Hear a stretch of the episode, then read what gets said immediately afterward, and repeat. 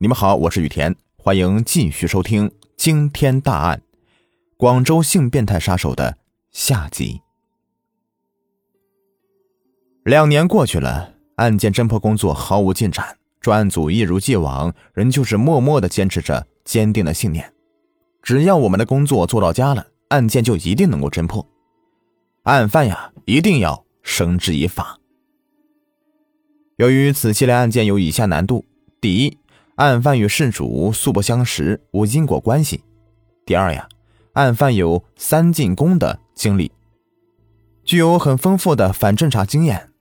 第三，案犯单独作案，采取不定期的跳跃式，来去无踪，像幽灵一样。第四，从表面来看，案犯拥有一个比较稳定的家庭环境，不具备单独居住的条件。第五。案犯抛尸现场所遗留的直接认定罪犯的痕迹物证，可以说是几乎没有。第六，我们过去没有对付性变态杀人狂的经验，对此类罪犯的画像没法具体化，特别是对其行为表现可以说是一无所知。加之我们的侦查工作不够深入和过细，出现不少的漏洞和失误，因此啊，使案件久侦未破。一九九四年九月十九日的上午八点，海珠区公安分局新窑镇派出所的所长陆广荣接待外省女青年黄艳红的报案，称她昨晚十二点时在火车站被一名男子劫持，被抢走手袋，并且险遭扼杀。陆所长迅速出动，在发案地区认真排查，最后把视线落在了犯罪嫌疑人罗树标的身上。经黄艳红辨认确定无疑后，立即将犯罪嫌疑人罗树标抓获，并对罗树标家中进行搜查。在对罗树标家中搜查出被劫的手袋之外，还发现其床铺上放着一堆女性的衣物，床头柜内还有上百件有穿戴痕迹的女性内裤和乳罩。经进一步的侦查审讯。正是罗树标就是系列杀人案的作案嫌疑人了。至此啊，经历了四年半、一千六百四十三个日日夜夜奸杀女青年的狂魔罗树标，终于落入法网。经审讯，根据罗树标的交代以及技术痕迹和法医鉴定，认定罗树标作案十九宗，杀死女青年十八人。每一个凶杀案被破之后，最重要的不是犯罪手段，而是动机。了解一个犯罪的动机，就好像是最后解开了谜团的一瞬间。罗树标呀，出生于一九五四年八月二十日，广州市人，出身工人家庭。读书时曾有多次盗窃行为，高中毕业以后啊，学过木匠。一九七四年因盗窃被送劳教。两年。一九七七年初，解教不久的罗树标又潜入市家电研究所盗窃，被女事主冯丽云发现。罗树标残忍的杀害了罗树云，并且逃脱法网。一九七九年，罗树标又因盗窃被送劳教三年。一九八二年解教，同年九月结婚，先后有一子一女。一九八三年二月，又因盗窃被判处有期徒刑五年。服刑期间，开始出现偷盗女内裤、乳罩进行性发泄的变态行为。一九八七年年满释放之后，罗树标先从事个体装修，后来呢一直从事个体运输行业。罗树标交代呀，一九八七年刑满释放之后，他经常观看色情暴力的影片。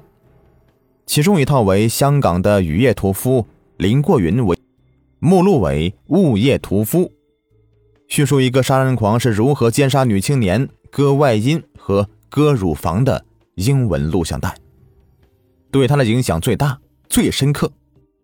他认为很刺激，很有挑战性，并逐步产生一种强烈的模仿欲望。为了发泄性欲。罗树标四处的偷盗晾晒的女性衣物，仅其笔记本记载的就有两百零八次之多。从一九八九年开始，罗树标将服装店丢弃的一些塑料模特捡回家中，拼装完成之后啊，穿上偷来的衣裙之后置于床前欣赏。同时啊，他还制造了一个女模特，用于发泄性欲。一九八九年至一九九四年九月被捕前，罗树标夜间驾驶零点六吨的货车到天河区大街一带，将两百六十多名在路边招嫖的暗娼，再到黄浦区附近的野外进行嫖宿。对不顺的他意的、反抗他粗暴动作的、嫖宿时需要他戴避孕套的。不让其奸其两次的，上车时看他车牌的，杀人之机啊，便立刻起来了，与置其于死地而后快。一九九零年二月七日晚上，也是罗树标第一次杀人奸尸的开始。他利用两个多小时的尾随守候，在新州路段将一番禺市女青年骗上车，再到琶洲乳牛场奸杀。遭到该女青年的强烈反抗，于是呢，罗树标将她扼杀后奸尸，再将尸体抛在了敦河路边。次日上午，他还去抛尸现场查看动静。以后的一些日子里啊，罗树标是十分害怕，但后来看到警方并未查到他头上来，胆子又大了。他认为，警方只会查破有因果关系的案子，我与事主素不相识。看你们如何能奈何我。从一九九一年二月，罗树标继续作案，越做越起劲儿，一发不可收拾。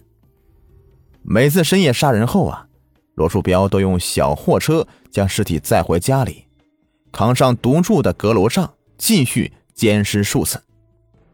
还模仿看过录像带中割尸的情节，用刀把一些女青年的乳房外阴割下来。烘干后，继续玩弄发现尸体，则被分别用麻包袋、油桶、木箱包装好。凭着对新教镇的地域的熟悉，采取了窜横向、走偏僻路线，在下半夜驾车绕过公安民警的哨卡和检查岗亭，抛尸于野外。有一次啊，罗树标用木箱装好一名女青年的尸体。准备到外面抛尸时，被他妻子刘美婷发现。他对刘美婷谎称是发生交通事故撞死了人，从而蒙骗了其妻子。罗树标的自我供述，他作案得手后，心里都有一种达到随心所欲、飘飘然的畅快感，并在有的受害者的阴道、口腔内塞入内裤、袜子，故意让自己的精液。留在里面，看看警方有没有能力能够查得出来。要与公安局玩一场死亡游戏战。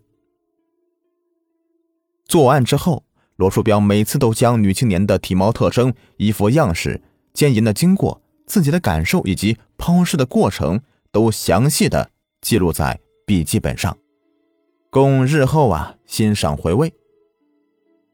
后来，闻讯公安机关查得太紧了。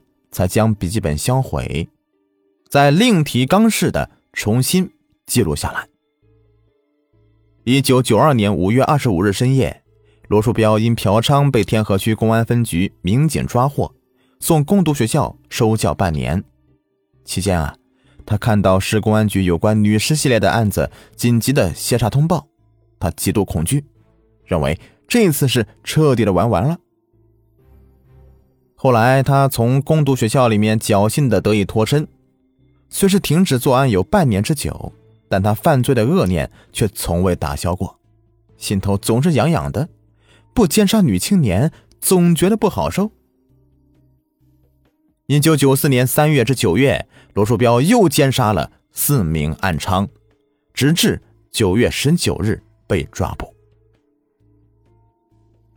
都市怪谈在九十年代的日本颇为流传，而雨夜屠夫之名经林过云、罗树标两人之后啊，在中国大地也广为流传，成为真实的都市怪谈，令人是闻之色变。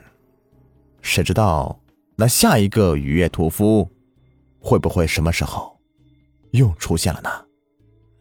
好了，今天的案子就全部说完了，感谢收听。下期再见，拜拜。